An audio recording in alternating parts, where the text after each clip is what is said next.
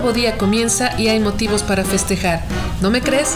Regálame unos minutos y te cuento qué acontecimientos se celebran en el mundo este día. Yo soy Mati Kiedis y desde los cuernos de la vaca comenzamos con todos los días se celebra.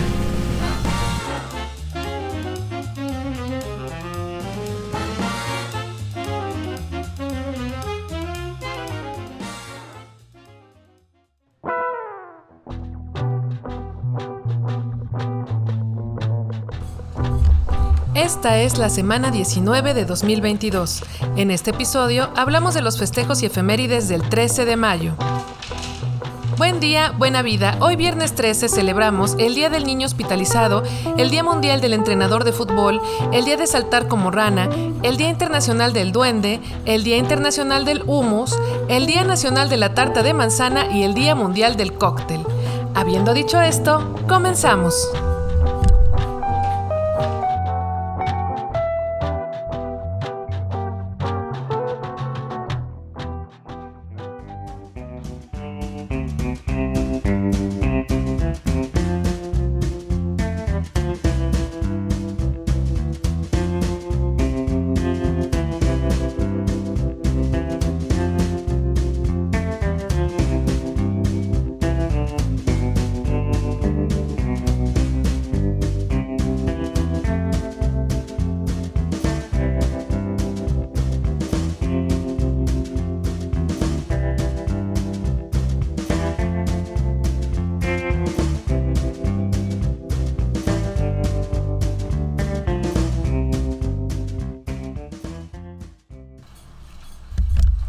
El Día del Niño Hospitalizado fue proclamado por la Asociación de Pediatría, la Federación Española de Padres de Niños con Cáncer, A3 Media y 21 asociaciones más relacionadas, y se celebra desde 2015.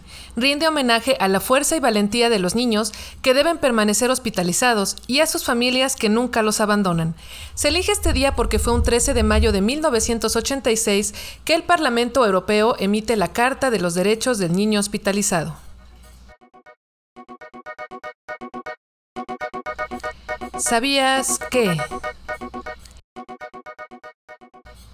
Debido al cambio tan brusco que significa para un niño dejar su ambiente de juego y alegría por una cama de hospital, las consecuencias más frecuentes en ellos son ansiedad, ira, impulsividad, depresión, aburrimiento, dependencia al cuidado de los padres, desmotivación y pesimismo. ¡Qué injusto!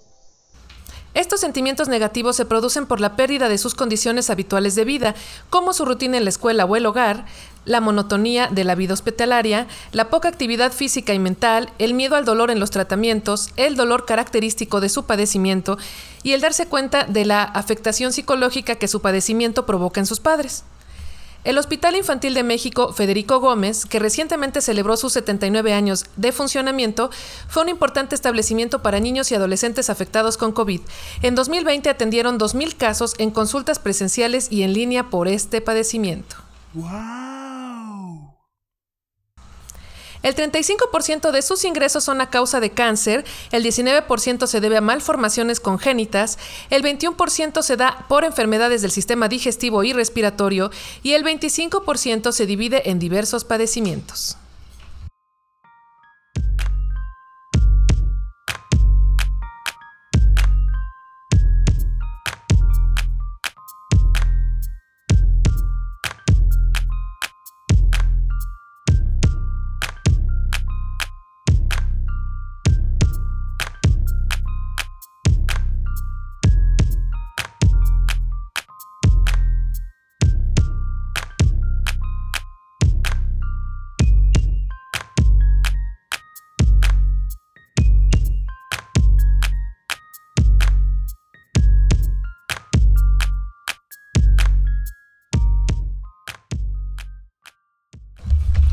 Día Mundial del Entrenador de Fútbol fue proclamado por el Centro Nacional de Formación de Entrenadores de Fútbol, por sus siglas CENAFE, y se celebra apenas desde 2021.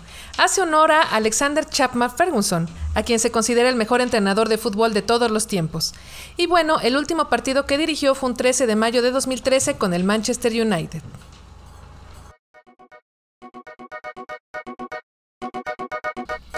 ¿Sabías que? ¿Quién es el entrenador de fútbol? Bueno, es quien planifica toda la temporada de juego, el entrenamiento, quiénes van a entrar a la cancha, la estrategia que van a usar. Debe conocer a cada jugador, dominar sus fortalezas y debilidades para sacarles el máximo provecho. Debe contar con el respeto y confianza de sus jugadores, tener amplios conocimientos del deporte, saber motivar a sus chicos y poder transmitir confianza y apoyo. Y los entrenadores también tienen sus propias creencias que les ayudan a sentir que la suerte está de su lado. Venga a la caja registradora para que les hable de ellas. Por ejemplo, el argentino Ricardo Lavolpe nunca saluda a los integrantes del equipo rival, pues atrae la mala suerte. El colombiano Juan Carlos Osorio estudia demasiado a su rival, así que no le puede faltar su cuaderno y sus tintas azul y roja para hacer las debidas anotaciones y distinguir lo más importante de sus observaciones. Ricardo Gareca, entrenador naturalizado peruano, comenta que antes de un partido importante busca una novia. ¿Pero cómo? O sea, no a una novia para él, sino a una mujer que esté por casarse. Ah, ¿verdad? Los engañé. Pues al tocarla, le pasa un poco de su suerte para ganar el encuentro.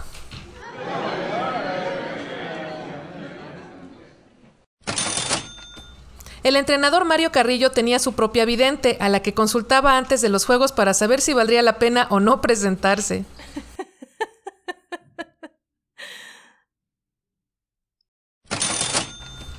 El español Joseph Guardiola hace que sus jugadores sigan una dieta estricta y aprendan inglés, ya que los motiva a que las entrevistas a la prensa las den en este idioma. ¿Cómo la ves?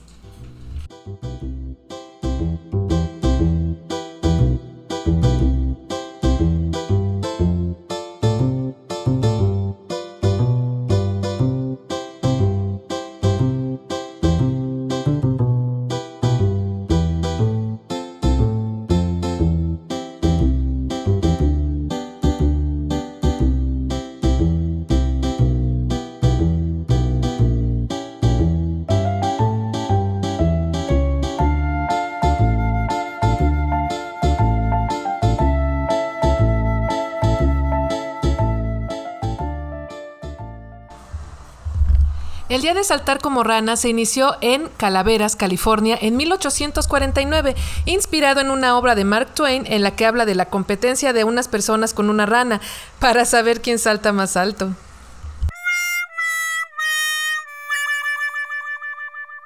Divertido, ¿no?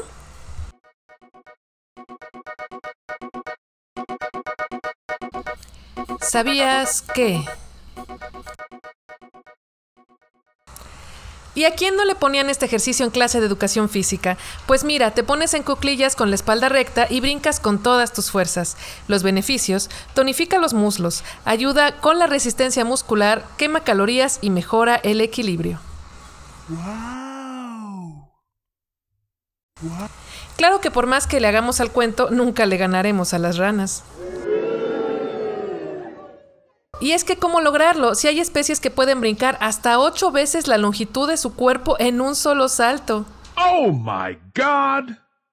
El récord Guinness de salto de rana más amplio lo tiene una muchachita de la especie nariz puntiaguda, que saltó nada más y nada menos que 10.3 metros en una competencia en Sudáfrica en 1977.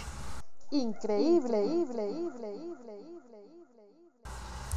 Anímate a hacer tus competencias este día, ya que este ejercicio es post-combustión. Esto quiere decir que tiempo después de hacerlo correctamente puedes seguir quemando calorías. Así que es un gran incentivo para intentarlo, ¿no lo crees?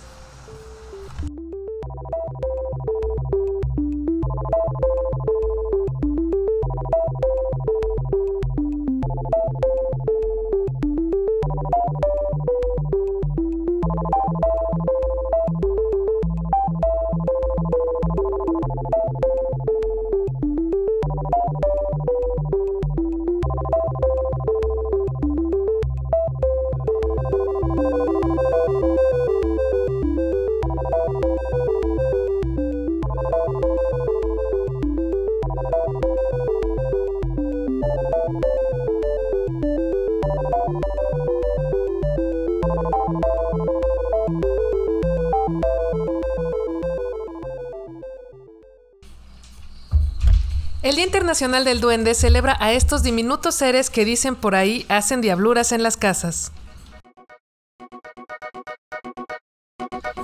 ¿Sabías que?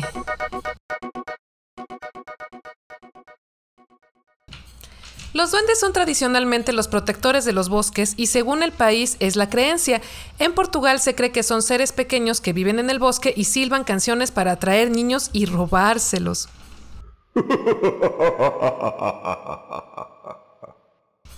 En Belice se cree que son espíritus del bosque, seres que carecen de pulgares.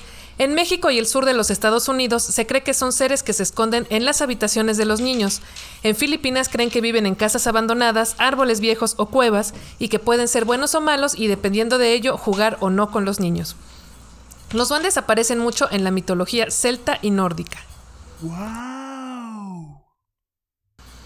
Son buenos para la magia y la adivinación, pero aguas, si les muestras un trébol de cuatro hojas, ellos odian a San Patricio, porque pues él fue el que los desterró del reino de los cielos, así que te va a ir mal. Pero cuánta crueldad. ¿Y cómo se ha imaginado la humanidad a los duendes? Bueno, pues se les describe como seres bajitos, de orejas puntiagudas, delgados, no muy agraciados, que cuidan los bosques. Pueden hacerse más pequeños, volverse invisibles, imitar a los animales y asustar a los humanos. Es que son súper sensibles y si sienten que los ofendiste, se vuelven hostiles y te harán la vida imposible. También se cree que son guardianes de las casas y reaparecen esos objetos perdidos que llevaban mucho tiempo olvidados en algún rincón. Qué interesante. Se cree que viven en algo llamado el tercer estrato del universo. En el primero estamos nosotros, en el segundo existen los espíritus, ángeles y demonios, y el tercero está reservado para duendes, titanes y dioses.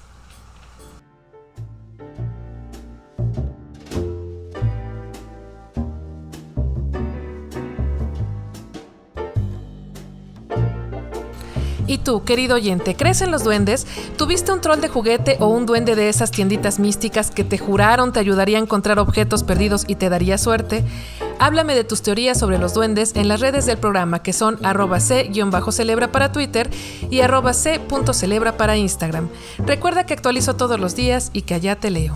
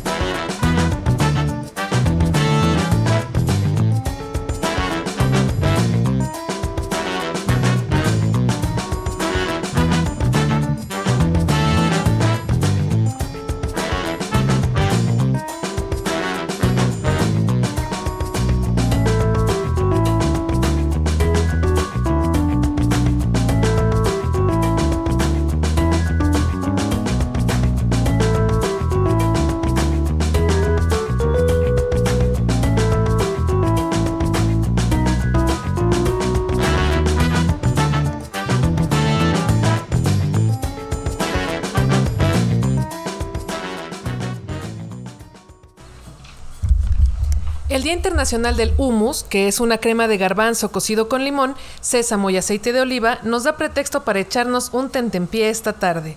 Vamos a conocer más de este platillo.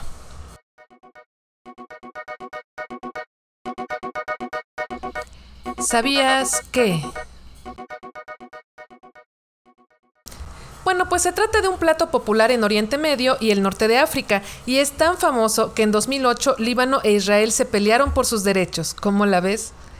La palabra humus proviene del árabe alums, que significa garbanzo. El récord Guinness de la preparación de hummus más grande lo tiene Líbano, que seguía y seguía peleando con Israel en 2009, haciendo una demostración de lo bien que dominan el platillo con un plato de 10 toneladas y media. Oh my God! Pues vaya que se lo tomaron en serio.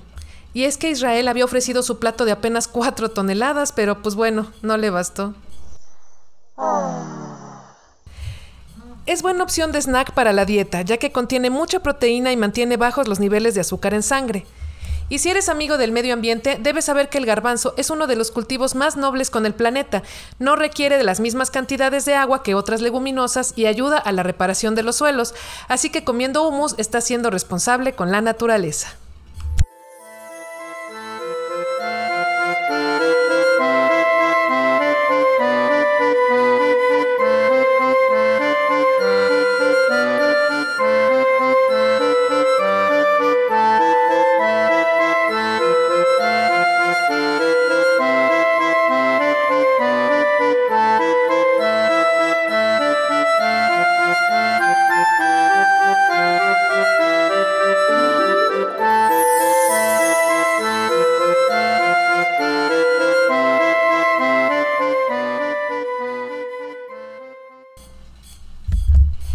Nacional de la Tarta de Manzana hace honor al postre favorito de los estadounidenses. ¿Sabías que? Este delicioso postre existe desde la Edad Media.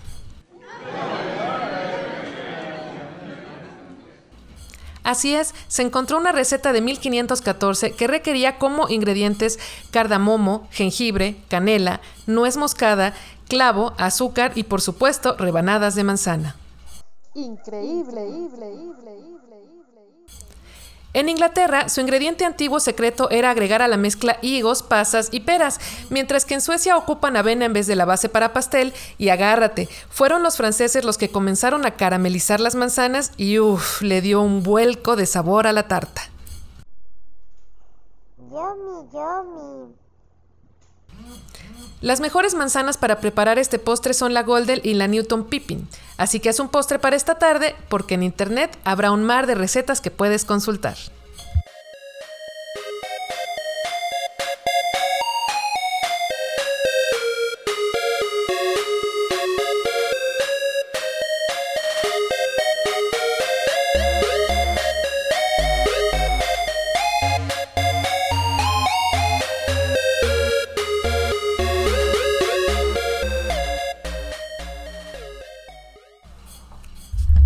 El Día Mundial del Cóctel se celebra hoy recordando la primera vez que esta palabra aparece en un periódico de Nueva York en 1806.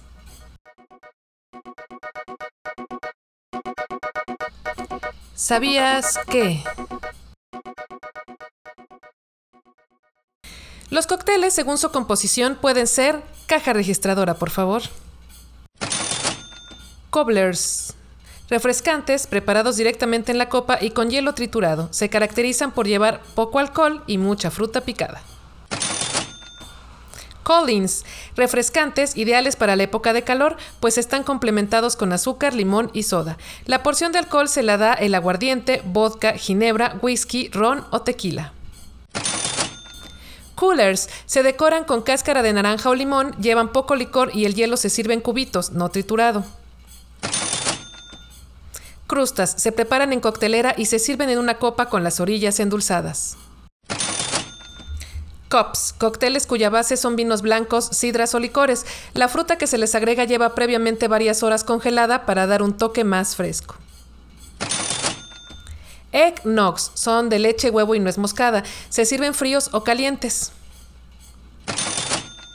Fices se preparan con jugo de limón, azúcar y clara de huevo, ginebra y soda, dándoles un toque burbujeante.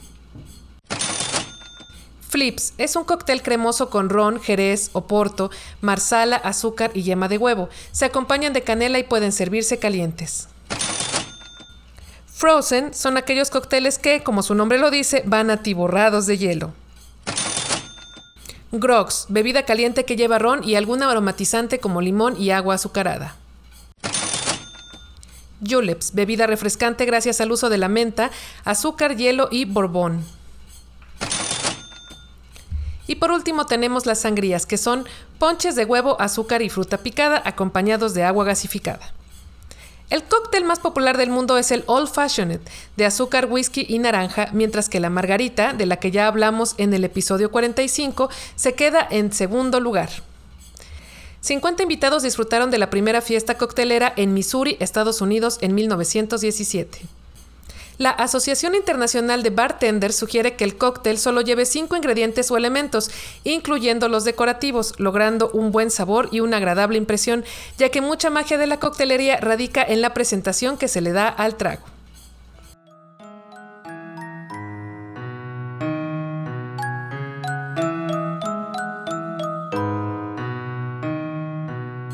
Qué pasó alrededor del mundo y con el paso de los años en un día como hoy?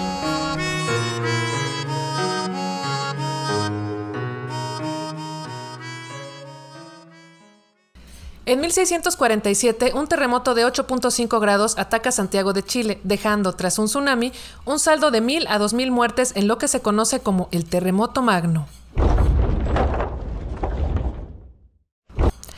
En 1648 se termina la construcción del Fuerte Rojo de Delhi en la India, el cual fue palacio del emperador Shah Jahan y que, con algunas intervenciones, se mantiene intacto y fue declarado Patrimonio de la Humanidad por la UNESCO en 2007. ¡Wow! ¿Te has auxiliado del velcro para el uso de alguna de tus prendas? Pues este broche Crash Crash cumpleaños hoy. Fue patentado un 13 de mayo de 1958 en los Estados Unidos. Un 13 de mayo de 1958, Ben Carlin se convierte en la primera persona en dar la vuelta al mundo en un vehículo anfibio. ¿Pero cómo? Pues yo también me quedé así. Y resulta que el vehículo anfibio es aquel que puede andar en tierra y agua y pues con él corrió cuantos países pudo durante 10 años. Te cuento su historia en el Instagram del programa. En México, un día como hoy, pero de 1999, se inaugura el primer centro de rehabilitación infantil Teletón en el Estado de México.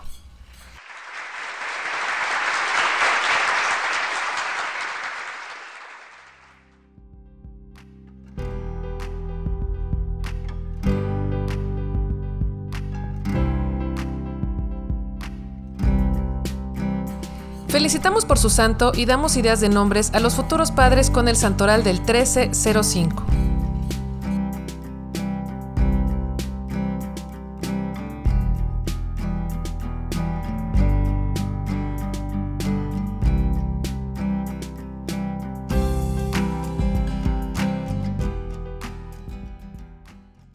Fátima, Gliceria, Cervacio, Lotería.